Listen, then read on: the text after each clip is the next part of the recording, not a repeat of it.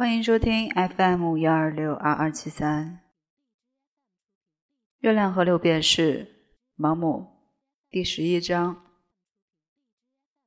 我在旅途中仔细的考虑了这桩差事，心里不无顾虑，因为看不见斯特里克兰太太那副痛不欲生的样子。现在我能够更冷静的看待这件事情。我发现他的举手投足颇有自相矛盾之处，这让我感到大惑不解。他确实非常悲伤，但为了激起我的同情，他竟然会将悲伤表演给我看。他的痛哭流涕显然是经过精心准备的，因为在他身边放了大量的手帕。我特别佩服他的深谋远虑，但回想起来，这也许会让她的眼泪没有那么动人。我无法确定，她希望她的丈夫回家，是因为还爱着她的丈夫，还是因为害怕人言物议？我忍不住怀疑，在她支离破碎的心里，除了夫妻反目造成的酸楚，是否也混杂着虚荣心受损带来的痛苦？这种动机在年轻的我看来是很可耻的。那时候我尚未明白人性是多么的悖谬，我还不知道真挚诚恳底下也许埋藏着娇柔造作，高风亮节背后可能隐秘着卑鄙无耻，也不知道无赖恶棍心里或许留存着良善之意。但我这次旅行不无激动人心之处。随着巴黎越来越近，我的情绪逐渐高涨起来。我也站在演戏的立场上看待自己。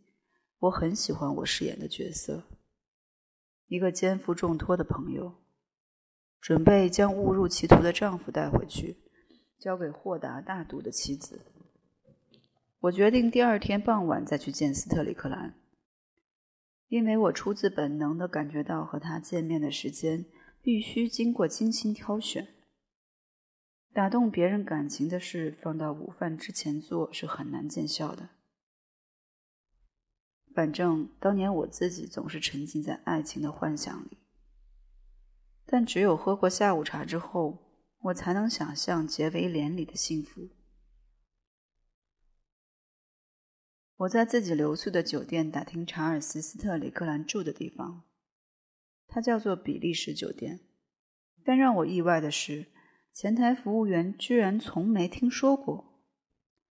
据斯特里克兰太太所说，那是一家奢华的大酒店，坐落在窝利大道后面。我们在导游图里找，唯一叫那个名字的酒店在莫纳街，那个区域不是很时髦，甚至不是很体面。我摇摇头。我敢肯定不是这家，我说。服务员耸了耸肩膀，巴黎没有第二家酒店叫那名字。我突然想到，斯特里克兰终归还是不想让人得知他的住址。他把我知道的这个地址告诉他的合伙人，也许只是想跟那人开个玩笑。不知道为什么，我隐隐的觉得。这种幽默的行为很符合斯特里克兰的作风，把一个怒火冲天的股票经纪人引来巴黎，骗他到某条破落街道上的某家声名狼藉的旅社去出尽洋相。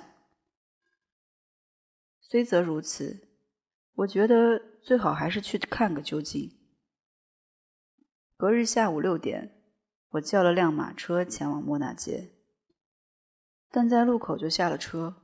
因为我想步行到那家酒店，先在门口打探一番再进去。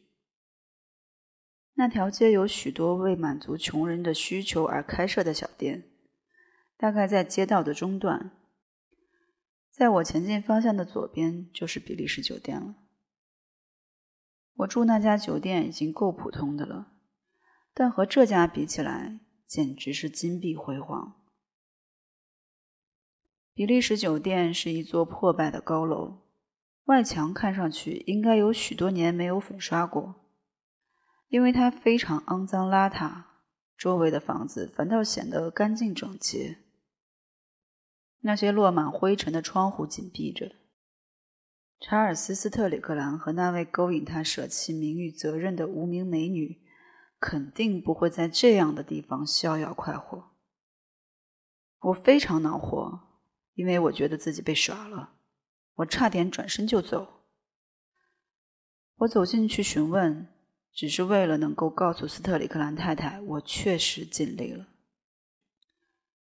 酒店的大门在一家店铺旁边，它是开着的。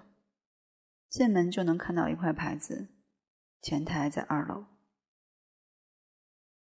我沿着狭窄的楼梯爬上去。上楼之后，我发现有个类似盒子的小房间，用玻璃隔起来，里面摆着一张桌子和两把椅子，外面有条长凳。估计前台服务员的漫漫长夜就是在这上面度过的。我看不到人影。但有个电铃，下面写着“服务员”。我按了铃，服务员马上就出现了。他是个贼眉贼眼、面目可憎的年轻人。他穿着很随便，脚上踏拉着室内拖鞋。我不知道我为什么要尽可能以大大咧咧的口气去询问：“斯特里克兰先生住在这里吗？”我问。“三十二号房。”在七楼，我惊诧莫名，半晌说不出话来。他在吗？服务员看了看前台里一块木板，他没把钥匙留下，你自己上去看看吧。我想，不如趁机再问他一件事：太太也住这里吗？只有先生一个人。服务员狐疑的目送我上楼，楼梯光线阴暗，空气沉闷，到处弥漫着难闻的霉味儿。爬到五楼时，有个穿着睡衣的女人把门打开，她顶着乱蓬蓬的头发，默默地看我走过。最后，我终于爬到七楼，敲了敲三十二号房的门。房间里传来一阵响动，房门被打开了一半。查尔斯·斯特里克兰站在我面前，他没有说话，他显然没有认出我是谁。我跟他通了姓名，我尽量装出轻松随意的样子。你不记得我了？今年七月，我曾在你家吃过晚饭。请进，他高兴地说：“我很高兴见到你，进来坐啊。”我进去了，里面空间非常小，摆了几件法国人所谓的路易菲利普风格的家具，显得特别拥挤。那张木头床倒是很大，上面摆着鼓鼓囊囊的红鸭绒被。此外还有一个大衣橱，一张圆桌，一个很小的洗漱台，和两张裹着红色布面的沙发椅。所有物品都是肮脏破败的。麦克安德鲁上校言之凿凿地描述的那种奢靡浮华，原来连个影子都没有。斯特里克兰把堆在一张沙发椅上的衣服丢在地板上，我坐了上去。你找我有什么事儿呢？在那个小房间里，他显得甚至比我记得还要高大。他穿着破旧的诺福克外套，胡子应该有好几天没有刮了。